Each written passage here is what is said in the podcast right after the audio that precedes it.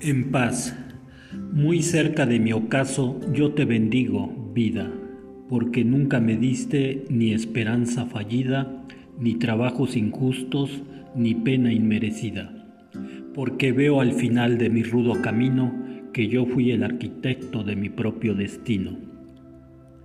Que si extraje la miel o la hiel de las cosas, fue porque en ellas puse hiel o mieles sabrosas cuando planté rosales, coseché siempre rosas.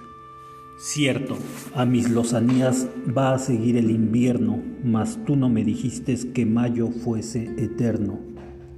Hallé sin duda largas noches de mis penas, mas no me prometiste tú solo noches buenas, y en cambio tuve algunas santamente serenas.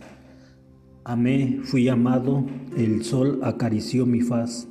Vida, nada me debes, vida, estamos en paz. Amado Nervo.